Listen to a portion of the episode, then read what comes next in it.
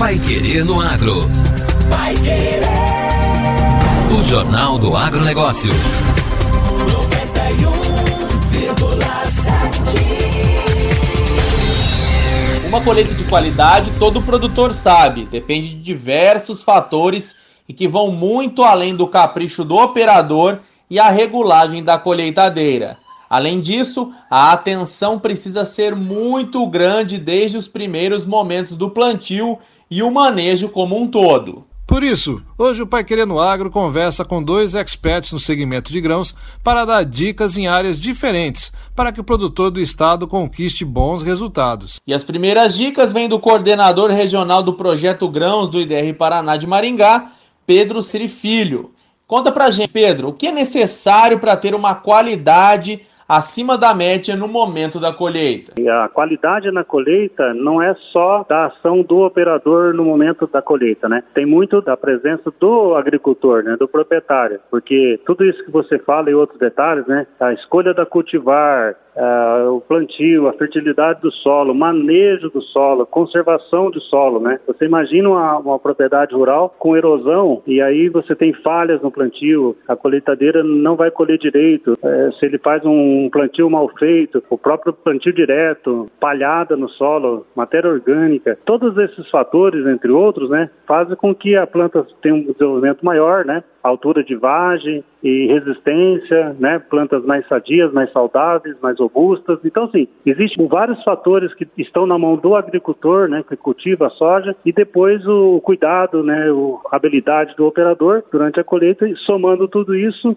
né, vai acontecer um resultado positivo aí numa colheita de melhor qualidade. Então, o concurso ele muda o nome, inclusive justamente pensando nisso, sabe? Nós temos que pensar também na parte do agricultor, na condução da lavoura, nas boas práticas agrícolas, né? Que fazem parte do processo de qualidade na colheita também. Mas ninguém vai chegar na colheita e conquistar boas produtividades, é claro. Dinheiro no bolso também, se não fizer o dever de casa utilizando um manejo integrado de pragas e doenças.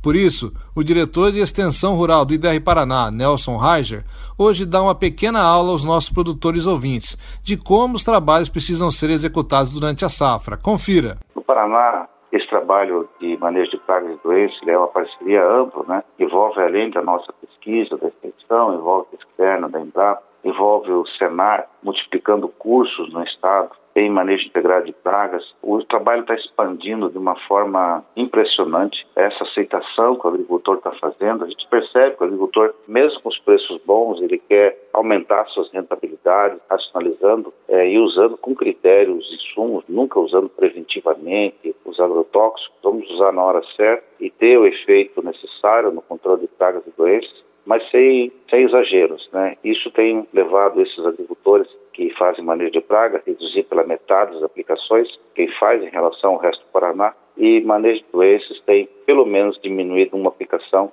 Isso é bastante importante, considerando que o Paraná, a área média de soja ainda é em torno de 50 hectares, ou seja, tem muitos agricultores abaixo de 50 hectares ou 20 alqueires que precisam ter boas rentabilidades na cultura da soja. Então, o módulo de plantio do Paraná, de plantio é pequeno, e por isso o agricultor precisa realmente usar conhecimento, tecnologia, fazer a coisa certa. Tecnologia não é uma questão de usar bastante insumo, é de usar os insumos que estão aí, que são muito bons, seja máquinas, sementes, químicos, eh, fertilizantes, mas usar de forma adequada, somente naquilo que é necessário. O agricultor precisa entrar numa safra sabendo realmente é, quanto de adubo precisa colocar, conhecer bem a fertilidade do seu solo. Como já falei, um solo precisa ter potencial produtivo, não adianta somente ele estar tá bem fertilizado, se é um solo que está compactado, um solo duro, um solo sem palha durante muitos anos, que a água não filtra, que escorre, que inclusive escorrimento você tem perda de nutrientes, especialmente de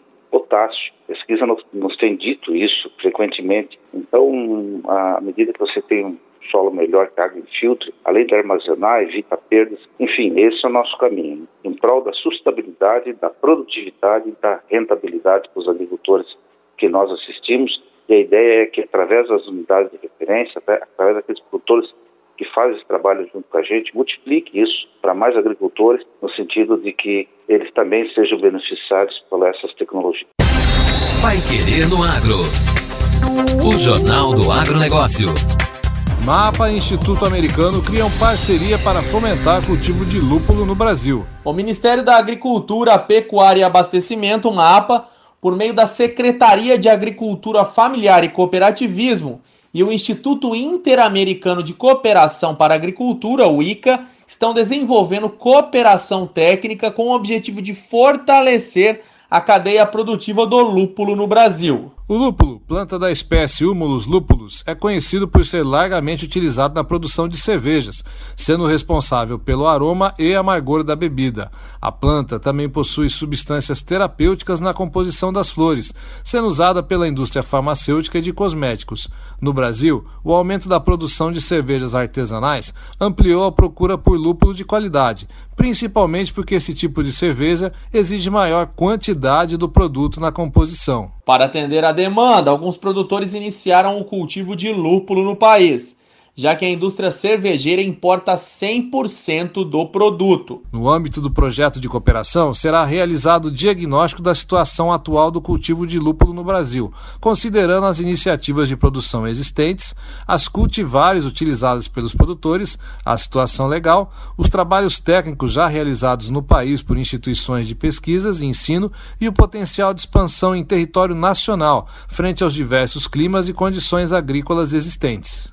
E dentre as atividades a serem executadas está a elaboração de um plano de viabilidade técnica e econômica para o plantio comercial de lúpulo e de um estudo sobre a estruturação da cadeia produtiva nos principais países produtores que possam trazer embasamento para o cultivo aqui no Brasil. Com o intuito de apoiar o produtor rural que está iniciando o cultivo de lúpulo, a cooperação vai elaborar e disponibilizar no portal do mapa um manual de boas práticas agrícolas para a produção de lúpulo. Agora, no Pai Querendo Agro.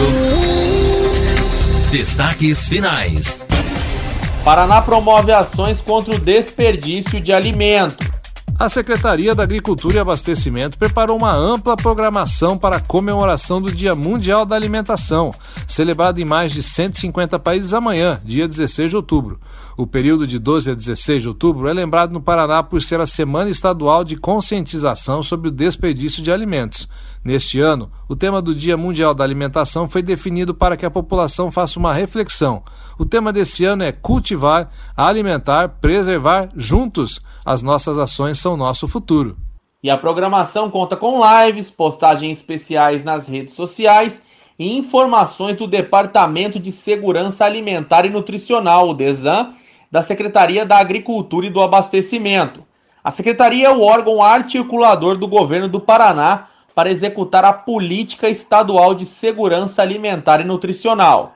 Segundo o secretário Norberto Ortigara, o poder público estadual atuou com agilidade nesta pandemia para disponibilizar ações que ajudassem principalmente o público mais vulnerável. De acordo com a diretora do DESAN, Márcia Cristina Stolarski, é necessário assimilar as lições proporcionadas pela pandemia, com ações de conscientização e maior atenção com a faixa da população mais carente.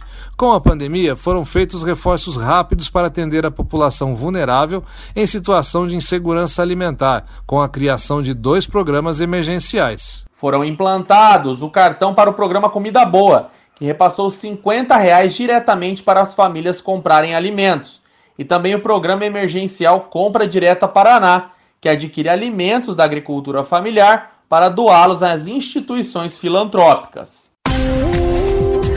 E termina aqui a edição número 142 do Pai Querendo Agro. E nós voltamos amanhã com mais notícias do agro paranaense de todo o Brasil aqui na 91,7. Até mais! Um bom dia a todos os ouvintes e até amanhã. Você ouviu Pai Querer no Agro. Pai Querer. O Jornal do Agronegócio.